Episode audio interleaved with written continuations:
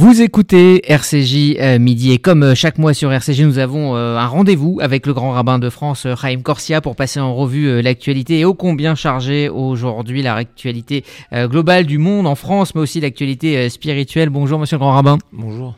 Bienvenue sur RCJ. Impossible de débuter cet entretien sans vous demander votre sentiment sur la situation en Israël, sur ce cycle de violence auquel nous assistons et qui inquiète chacune et chacun d'entre nous. Je crois que les analyses, je suis dans le sud depuis un tout petit moment et je suis euh, touché par les analyses, notamment euh, Cathy qui d'Israël nous raconte et qui nous parle de ce risque majeur pour la société israélienne de délitement, euh, de, de, de, de, oui, de fractures euh, lourdes. Et, mais je veux quand même dire qu'au départ, on demande qui, c'est la responsabilité de qui. Aucun pays au monde n'accepterait euh, que sa population soit bombardée avec un tel risque. Et je, je, l'ai rappelé aux autorités françaises en disant euh, il serait bon qu'il y ait quand même une déclaration qui le dise. Alors, euh, ça, va être fait ou ça a été fait, mais je trouve très important de, de, de, de voir qu'il y a des gens qui essayent de faire la paix, et il y a des gens qui cassent toutes les occasions de faire la paix. Et, j'ai le sentiment que là, il y, a, quelque chose à, défendre. il, faut, reconnaître, il faut que les nations euh, reconnaissent que euh, Israël peut se défendre. Mais ce qui m'a vraiment inquiété, c'est euh, cette, oui, cette fracture lourde de la société où, comme Cathy Israël le disait tout à l'heure, brusquement on pourra plus faire ce qu'on a tous fait quand on est en Israël, être sereinement dans la rue, être sereinement dans des interactions, dans des magasins, dans des hôtels, dans, dans la rue avec des personnes sans se demander est-ce qu'il est juif, est-ce qu'il est arabe, est-ce qu'il est chrétien. C'est des questions en fait qu'on se pose pas. Euh, et, puis, brusquement, on voit que la société israélienne se la pose maintenant. Et, je, trouve que c'est euh, un, vrai risque de délitement de, de ce rêve qu'au fond, les Israéliens et les Palestiniens, les Arabes israéliens qui vivent dans une grande majorité sereinement avec l'habitude de, d'interagir ensemble comme toute société humaine, vivent sereinement. Et, et il y a quelques excités euh, qui euh, pourrissent ce rêve, qui l'interdisent en fait, qui, qui le salissent. Et, je me dis, euh, peut-être qu'en ce jour, c'est qu'aujourd'hui c'est la fin du ramadan, c'est censé être période de fête, de paix. Peut-être qu'il faudrait revenir à l'essentiel. D'abord souhaiter bonne fête de ramadan à nos amis musulmans. Et, et, de faire en sorte que partout dans le monde, le ramadan ne soit pas, ne soit plus un temps de violence, mais soit vraiment un temps de paix, d'introspection.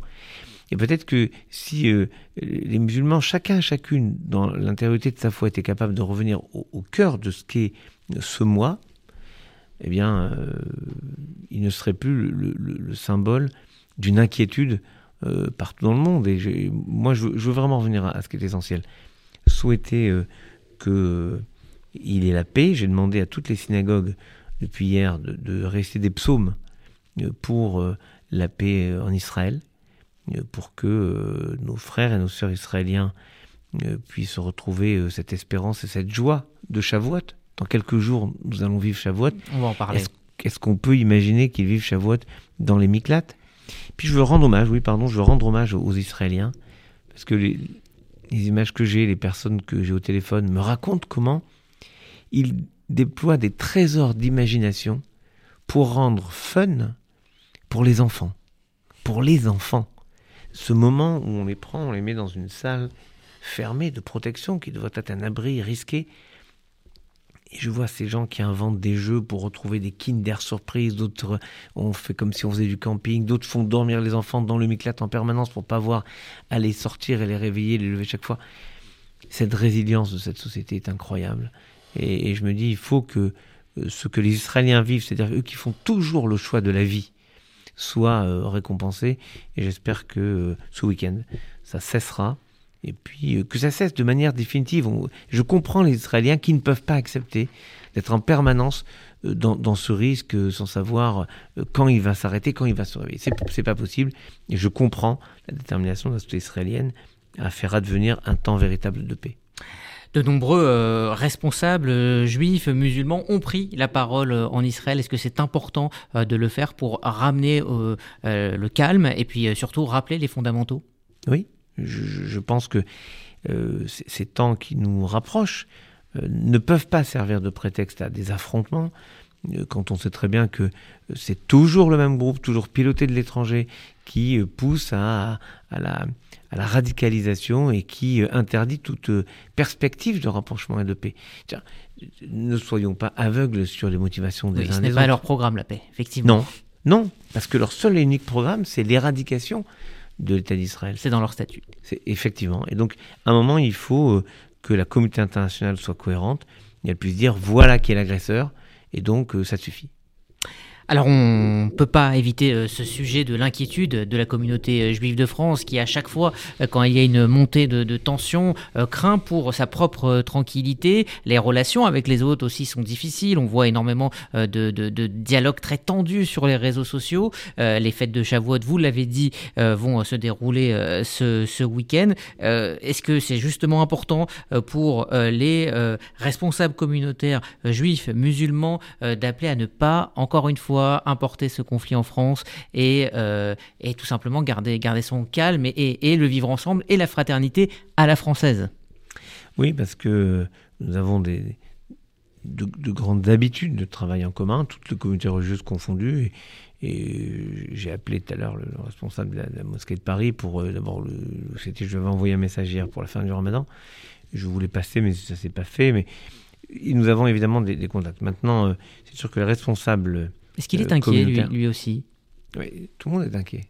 Et inquiet parce que c'est un temps, euh, et vous, vous, parliez des réseaux sociaux, les réseaux sociaux contribuent à enflammer euh, les esprits qui peuvent, sur une photo, sur une image, qui sont jamais des images agréables. Et on le vit de, de, de tous les côtés. Il y a des images insoutenables. Donc il faut résister à la puissance de l'image pour mettre un peu de, un peu de discernement et un peu de, un peu de, force de l'esprit, de volonté malgré tout de construire. Et puis nous sommes ici en France où euh, nous avons la nécessité de protéger la, la paix euh, civile, la paix sociale.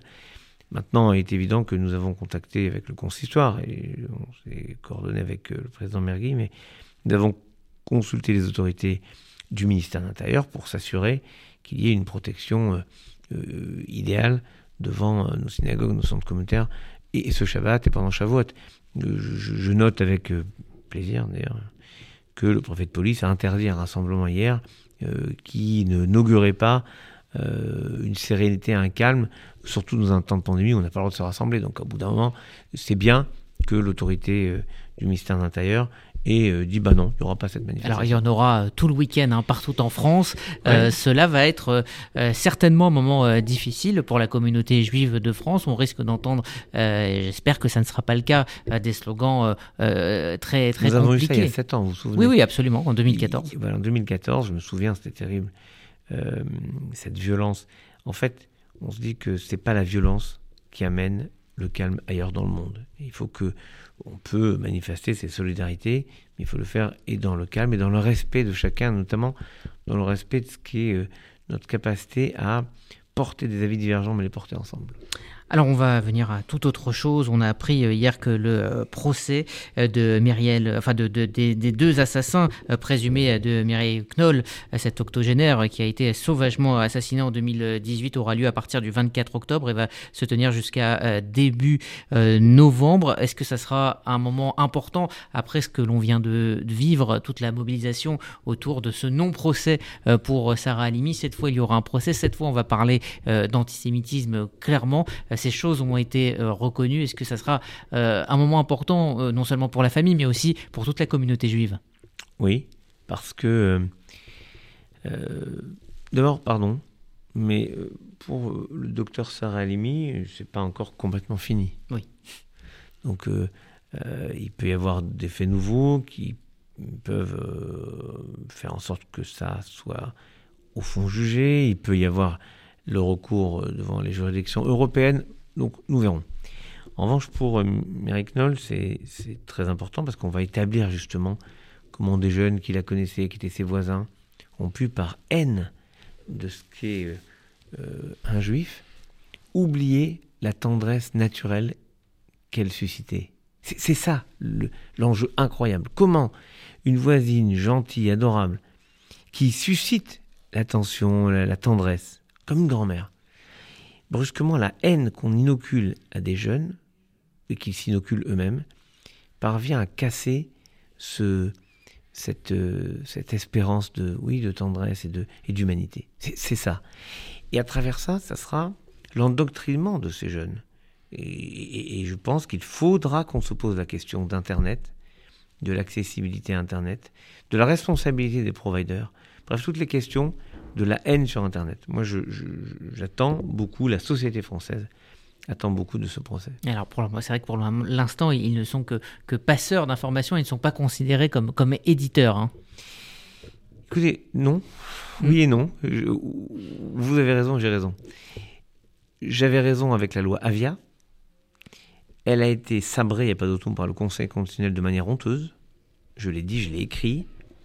Parce que le Conseil constitutionnel a considéré que c'était disproportionné. Mais quand on voit la haine sur Internet, considérer que c'est disproportionné, c'est ne pas voir le résultat. Et le procès des assassins de Miracle montrera à quel point la haine sur Internet les pousse à une radicalisation qui leur fait occulter leur, leur, leur humanité avec ce qu'on est en train de, lire actuellement euh, sur les réseaux sociaux et qui, dépasse bien, bien, bien au-delà de, de, l'émotion euh, suscitée euh, de manière souvent légitime pour le peuple palestinien quand on voit et qu'on lit ce qu'on lit, est-ce qu'on n'a pas l'impression qu'on a une génération perdue de ces dix ans à ne pas agir contre la haine sur Internet? Comment réparer ces, ces, cerveaux qui aujourd'hui ont une construction quasiment, on peut le dire, antisémite? Je dirais 18 ans pas 10 ans, 18 ans, depuis le livre des territoires perdus de la République, où on s'est rendu compte qu'une génération, finalement, cette génération euh, qui n'a pas été éduquée, euh, élevée dans euh, la, la connaissance de l'autre, elle s'est radicalisée et c'est elle qui a donné les pires terroristes, ceux qui ont voulu fracasser ce qu'est la République et qui ont visé des juifs des policiers, euh, des journalistes, euh, et, puis, et puis tout des le passants, des, des, des, des, gens qui aimaient la musique, des, personnes établies dans les terrasses, bref, qui ont voulu euh, fracasser ce qu'est la société française. Et, je crois qu'on mesurera un jour la, puissance et la responsabilité des ce qu'on appelle les providers, de ceux qui ne voient que leur intérêt sans voir leur responsabilité. Alors on va parler un petit peu euh, de religion pour euh, terminer. Euh, dimanche, on célébrera le, don de la Torah, euh, Shavuot. Lundi. Lundi, dimanche oui, dimanche soir, et lundi et mardi. Donc, et d'ailleurs, il n'y aura pas donc d'émission ces, ces jours-ci sur sur RCJ et sur toute la fréquence juive. comment, dans un contexte aussi compliqué, fin de, de pandémie et ces tensions en Israël, comment justement recevoir cette fête et comment rentrer dans une atmosphère de fête? Qui est extraordinaire avec le don de la Torah, c'est que il, c'est pas uniquement la, commémoration, ce c'est pas parce qu'on a reçu la Torah il y a 3330 ans ou 33 ans que, que, nous célébrons Shavuot. Nous célébrons Shavuot parce que nous allons recevoir la Torah. Lundi et mardi, nous allons à nouveau recevoir la Torah. Une façon de réenchanter notre capacité à voir le monde et à nous saisir de ses commandements et à les faire nôtres. C'est-à-dire comment euh, chacun et chacune peut améliorer sa façon de s'engager, de pratiquer, si on peut améliorer un tout petit peu notre Shabbat, améliorer un petit, tout petit peu notre respect de la cache-route, améliorer notre présence aux offices. Bref, recevoir la Torah au sens de dire c'est ma Torah. C'est pas que le peuple juif qui a reçu la Torah un jour. Non, c'est moi personnellement qui vais recevoir la Torah. Et c'est le principe de dire que nous étions au pied du mont Sinaï, en hébreu c'est très joli, Keish Echad, comme une seule personne, Belev Echad avec un seul cœur. C'est l'idée de dire, oui, ce, dont nous parlions tout à l'heure, quand le peuple d'Israël et les Israéliens souffrent en Israël, nous souffrons avec eux parce que nous avons le même cœur et nous sommes la même personne. C'est dire que nous sommes responsables les uns les autres, nous sommes attentifs les uns aux autres. Et, je trouve que c'est justement parce que c'est difficile et qu'il y a un effort à faire pour vivre la joie de la Torah euh, qu'il faut le, vivre. Et vous savez qu'il y a une très belle tradition Shavuot qui consiste à manger des mets lactés. Absolument les gâteaux au fromage, c'est le, truc absolu pour moi. C'est votre côté ashkénaze. Je suis très strict là-dessus. J'aime bien avoir deux, trois sortes de gâteaux au fromage différents pour Shavuot. Je vais en général en prendre, euh, j'ai tous les, traiteurs. Je vais même à Sarcelles où il y a un spécialiste des, euh, gâteaux au fromage. Mais euh, ça vient d'un verset du Cantique des Cantiques qui dit Devash vechalav tarat La Torah est, est comparée au lait, au miel, à l'eau, au vin. Mais le miel et le lait tu auras sous ta langue de notre parole. Il faut que le lait et le miel de la Torah puissent nous transformer réellement, soit sous notre langue, et puisse nous apporter et la douceur et la vie. Voilà ce que je souhaite à, tous vos auditeurs pour cette belle fête de Shavuot. Merci, euh, monsieur le grand rabbin de France. Raïm Corsia a été euh, l'invité de RCJ euh, Midi. Très bonne fête de, de Shavuot à vous et aussi à tous nos auditeurs.